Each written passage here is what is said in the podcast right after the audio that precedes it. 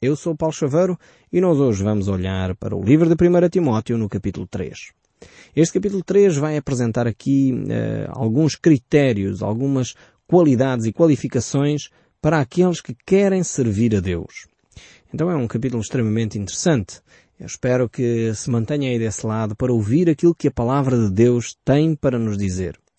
Uma das coisas que eu gostaria de dizer previamente, antes de começarmos a ler logo o texto bíblico, é que ao analisarmos este capítulo 13 e aqui as qualificações daqueles que servem a Deus, uh, verificamos que Deus dá muito mais ênfase ao caráter do que às qualificações, do que à preparação uh, numa escola teológica ou num seminário ou numa outra coisa qualquer. Deus aponta sempre para um caráter irrepreensível. E por isso, eh, este vai ser o grande ênfase aqui neste capítulo 3. Mais do que ter um curso de teologia, mais do que ter feito três ou quatro anos no seminário ou mais, mais do que outra coisa qualquer, Deus aponta para um caráter de excelência. Então é, é preciso nós percebermos isto muito claramente. As competências são algo de segundo plano. O grande objetivo é Deus trabalhar o nosso ser. Deus sempre deu mais importância ao ser do que ao fazer. E é aí que, de facto, Deus vai mexer na vida de cada um de nós. Então vejamos aqui este capítulo 3, verso 1 do livro de 1 Timóteo. Diz assim, Fiel é a palavra. Se alguém aspira o episcopado, excelente obra almeja. Aqui a palavra episcopado poderia ter sido traduzida por bispo uh, ou superintendente. Uh, quem deseja ser bispo deseja uma obra muito boa. Poderíamos traduzir assim numa linguagem mais moderna. Uh, no fundo, o apóstolo Paulo usa aqui esta ideia de episcopado, que no fundo ele usa vários sinónimos. Na Bíblia nós encontramos vários sinónimos para esta ideia. Temos a palavra bispo, que, que não define um cargo, Hoje em dia, quando nós ouvimos falar bispo, pensamos em alguém que tem a responsabilidade de uma área geográfica ou de uma série de, de paróquias, uma coisa assim do género, ou então de alguém que se auto-intitulou bispo. Uh, bispo não tem a ver com responsabilidade sobre quatro ou cinco ou seis igrejas, não tem a ver com isto. Uh, a palavra bispo aqui nas escrituras é sinónimo de uh, três outras, ancião, pastor ou presbítero. Portanto, alguém que se chama bispo ou presbítero, alguém que se chama bispo ou pastor, ou alguém que se chama bispo ou ancião, é exatamente a mesma coisa. E nós poderíamos dar aqui N exemplos nas Escrituras em como o apóstolo Paulo usa estas, estas palavras, no fundo, como sinónimos uns dos outros. Então, tiremos daqui a ideia hierárquica, tiremos daqui a ideia de, de ter poder, tiremos daqui a ideia, qualquer ideia relacionada com isto. Uh, portanto, o apóstolo Paulo está a falar daqueles que desejam assumir uma responsabilidade pastoral sobre um rebanho, aqueles que desejam ser líderes uh, de uma comunidade, aqueles que desejam uh, presidir numa comunidade em termos espirituais, então esses desejam uma boa obra. Então é aqui a responsabilidade de supervisão mais do que de um título. eu sei que vai ser muito difícil nós descolarmos da nossa mente esta questão de um bispo ser logo alguém com uma responsabilidade eh, importante, ter eh, um determinado grau de poder, uma grande influência na comunidade cristã, na igreja. Portanto, eu sei que vai ser difícil nós descolarmos desta ideia, mas isto é a nossa realidade atual. Não é aquilo que a Bíblia ensina. Precisamos voltar às Escrituras e ver aquilo que a Bíblia ensina. Então, o ministério do bispo é, acima de tudo, uma, uma vocação para servir ao próximo. Não é uma posição de poder. Então espero que fique claro uh, na sua mente esta, esta imagem. Aliás, uh, Jesus Cristo, quando esteve entre nós, uh, ele contrariou sempre esta ideia entre a mentalidade do mundo sobre a liderança e a mentalidade cristã. Por isso Jesus disse a certa altura, eu vim para servir e não para ser servido. E infelizmente hoje em dia muitos religiosos estão lá mais para ser servidos do que para servir. Eh, deveríamos, uh, de facto, reformular esta visão das coisas. Mas vamos voltar aqui ao texto bíblico. O capítulo 3, verso 2, agora segue a dizer, é necessário, portanto, que o bispo seja irrepreensível, esposo de uma só mulher, temperante, sóbrio, modesto, hospitaleiro, apto para ensinar.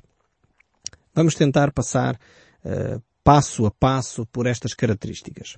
Então estamos a falar do bispo, poderíamos dizer em termos da nossa linguagem aqui portuguesa, uh, seria bispo, padre, pastor, uh, presbítero, ancião, portanto são sinónimos mais ou menos que nós podemos usar. Eh, ele diz então aqui algumas características deste que tem uma responsabilidade espiritual sobre a comunidade. Primeiro aspecto é, ele deve ser irrepreensível. Isto não quer dizer que ele é uma pessoa que não peca, não quer dizer que é alguém uh, que de facto vive sempre sem pecar. Não. É alguém que tem uma vida que é um modelo para outros. É alguém que de facto procura em Cristo as respostas para as suas fraquezas. Alguém que tem a capacidade, uh, o ser irrepreensível aqui nas Escrituras é alguém que tem a capacidade de assumir o seu erro, confessar o seu pecado e abandonar o seu pecado. É óbvio que na vida cristã não há pessoas impecáveis no sentido literal da palavra, no sentido que nunca pecam. Só Jesus conseguiu fazer isso. Todos nós, independentemente de ser líderes religiosos ou não, ser um simples, eh, como usamos a nossa linguagem, um simples leigo, eh, todos nós eh, somos pessoas que falhamos. Mas a, a nossa capacidade de serem repreensíveis prende-se com o facto de confessarmos o nosso pecado e deixarmos que o sangue de Jesus Cristo, esse sim, nos purifique de todo o pecado. E na medida em que confessamos o nosso pecado, na medida em que entregamos o nosso pecado nas mãos de Deus e somos purificados, é na medida em que nos tornamos irrepreensíveis. Ou seja, ser irrepreensível a alguém que errou, talvez ofendeu alguém e quando é confrontado com esse erro pede desculpa. Ou seja, ele errou, portanto nesse sentido foi repreensível, mas quando corrigido a pessoa assumiu o seu erro, não contestou, não começou com rodeios, assumiu e humildemente pediu perdão por ter ofendido o irmão. Então isto é ser irrepreensível. E é este aspecto importante, o primeiro aspecto do caráter de um líder religioso deve ser este.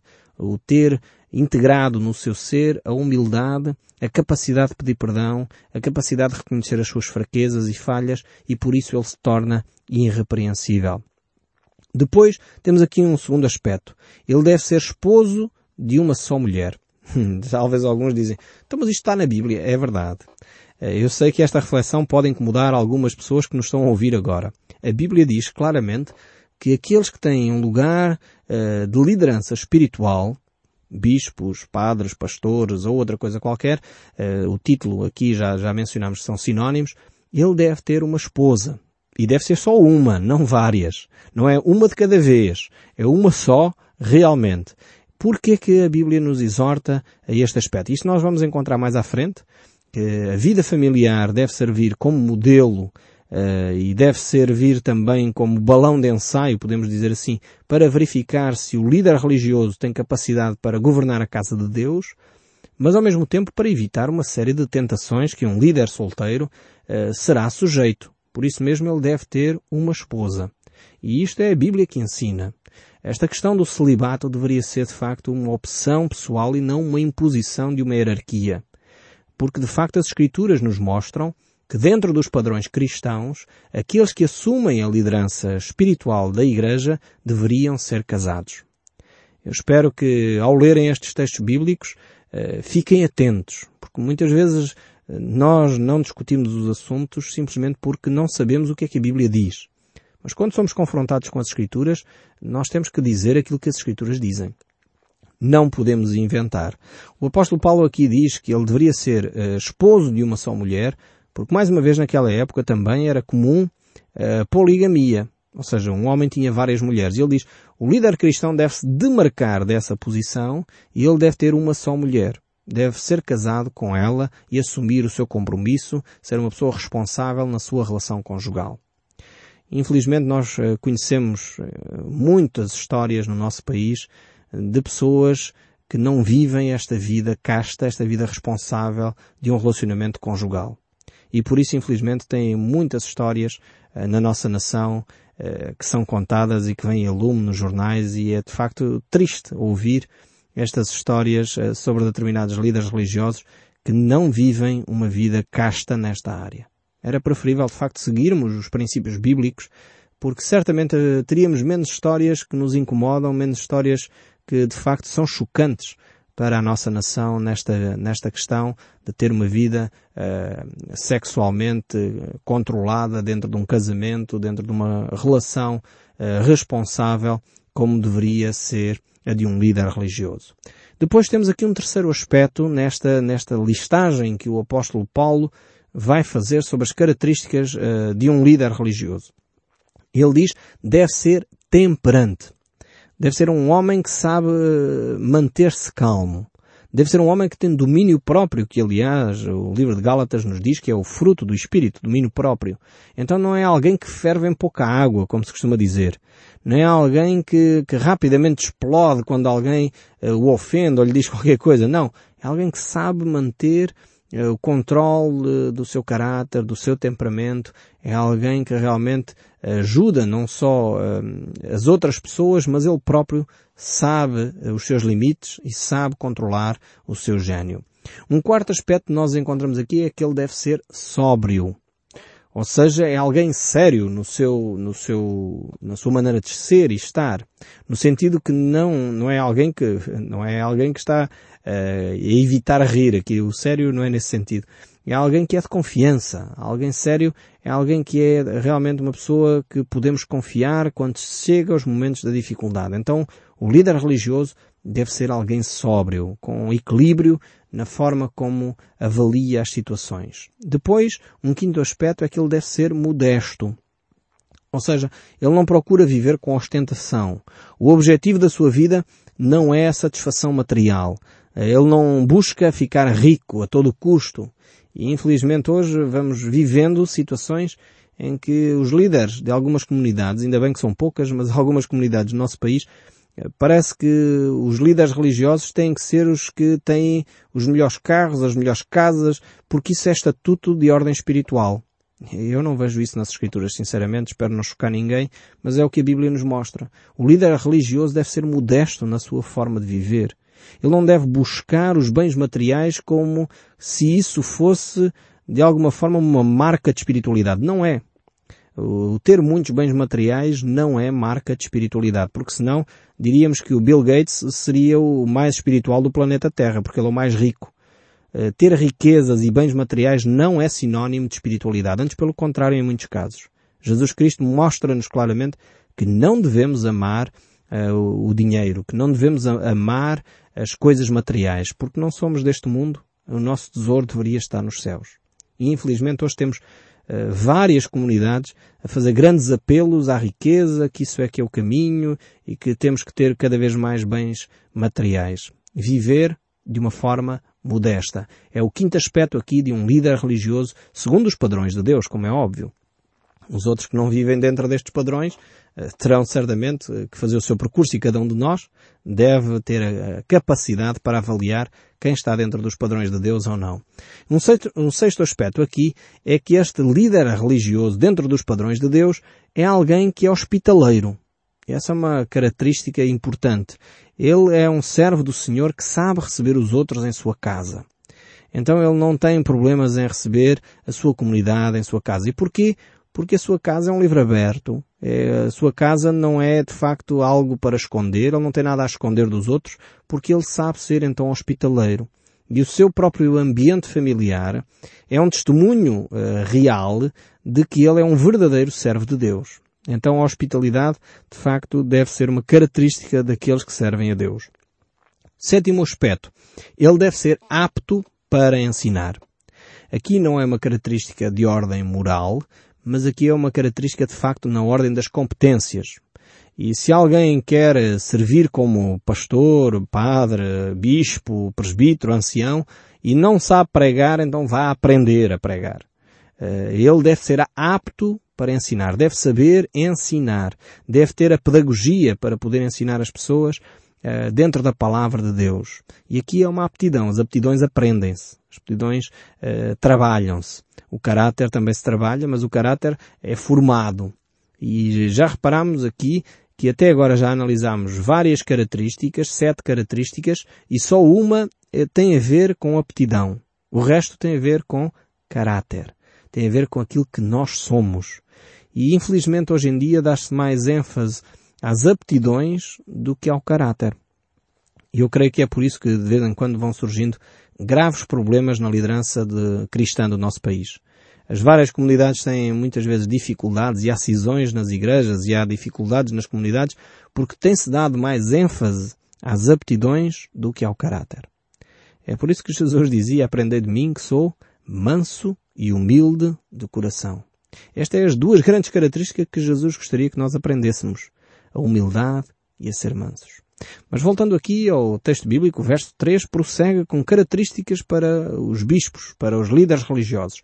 Diz o verso 3, não dado o vinho, não violento, porém cordato, inimigo de contendas, não avarento.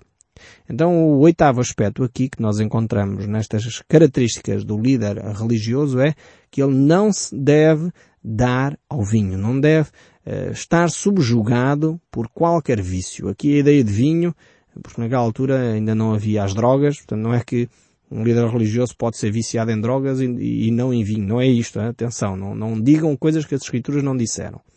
Aqui tem a ver com ser livre de vícios. O líder religioso não deve ser subjugado por vícios, seja do tabaco, e infelizmente vê-se muitos líderes religiosos viciados em tabaco no nosso país, seja por álcool, infelizmente ouvem-se histórias, de facto, de, de alguns líderes religiosos do nosso país viciados em álcool, seja em drogas. E há pouco tempo saíram alguns filmes uh, nas televisões uh, sobre este, estas temáticas. Uh, alguns religiosos da nossa nação que viviam debaixo destes vícios. E a Bíblia é clara que não deve ser dado a vinho. Quando é assim, se o líder, o padre, está a viver dentro destes vícios, deve ser disciplinado. A Bíblia dá orientações sobre esta matéria.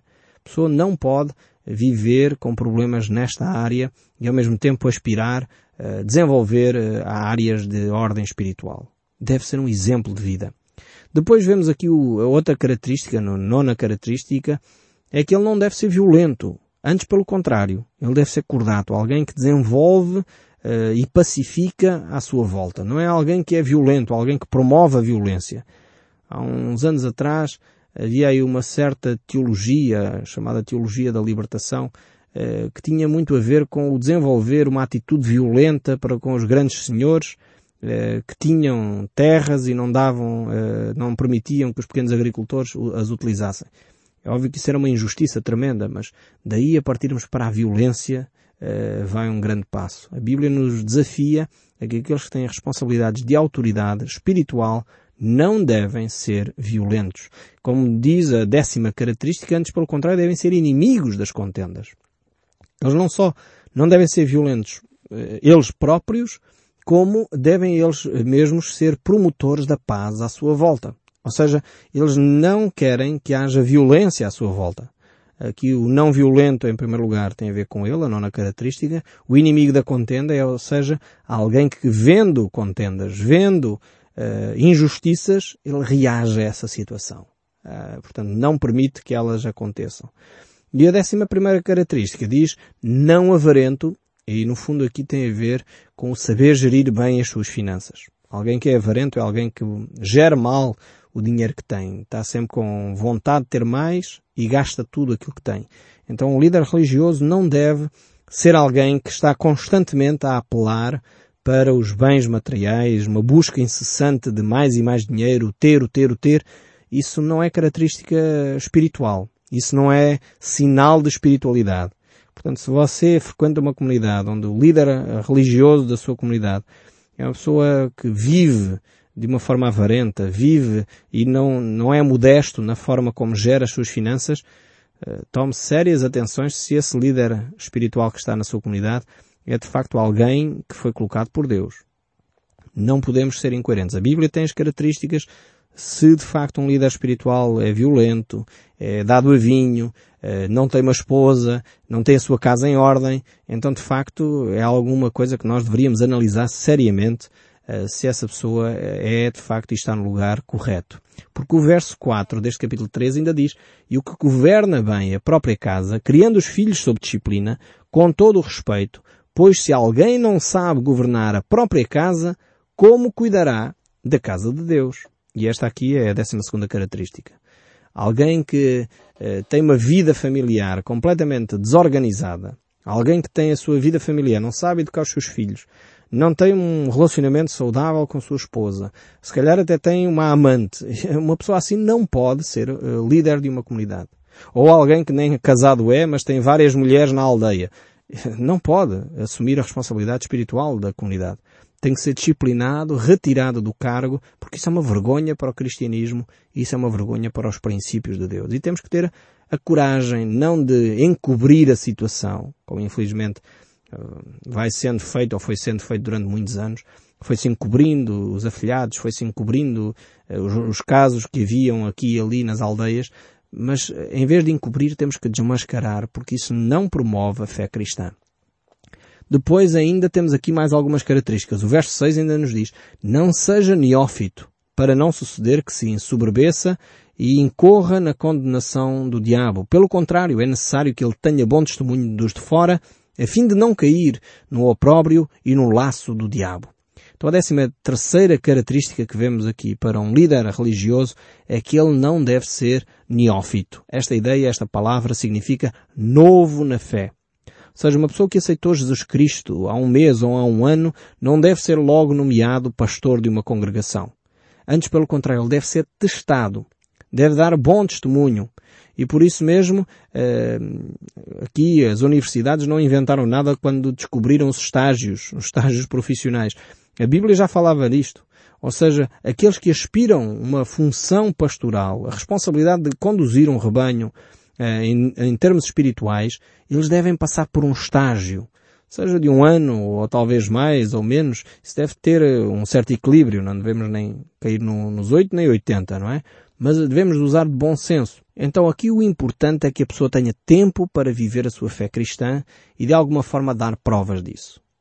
No próximo programa nós voltaremos a estas características, mas agora para ver as características daqueles que servem em áreas mais práticas, aqueles que são chamados diáconos da Igreja. Nós no próximo programa então voltaremos a lá. Eu espero sinceramente que o som deste livro continue a falar consigo, mesmo depois de desligar o seu rádio. Que Deus o abençoe ricamente e até ao próximo programa.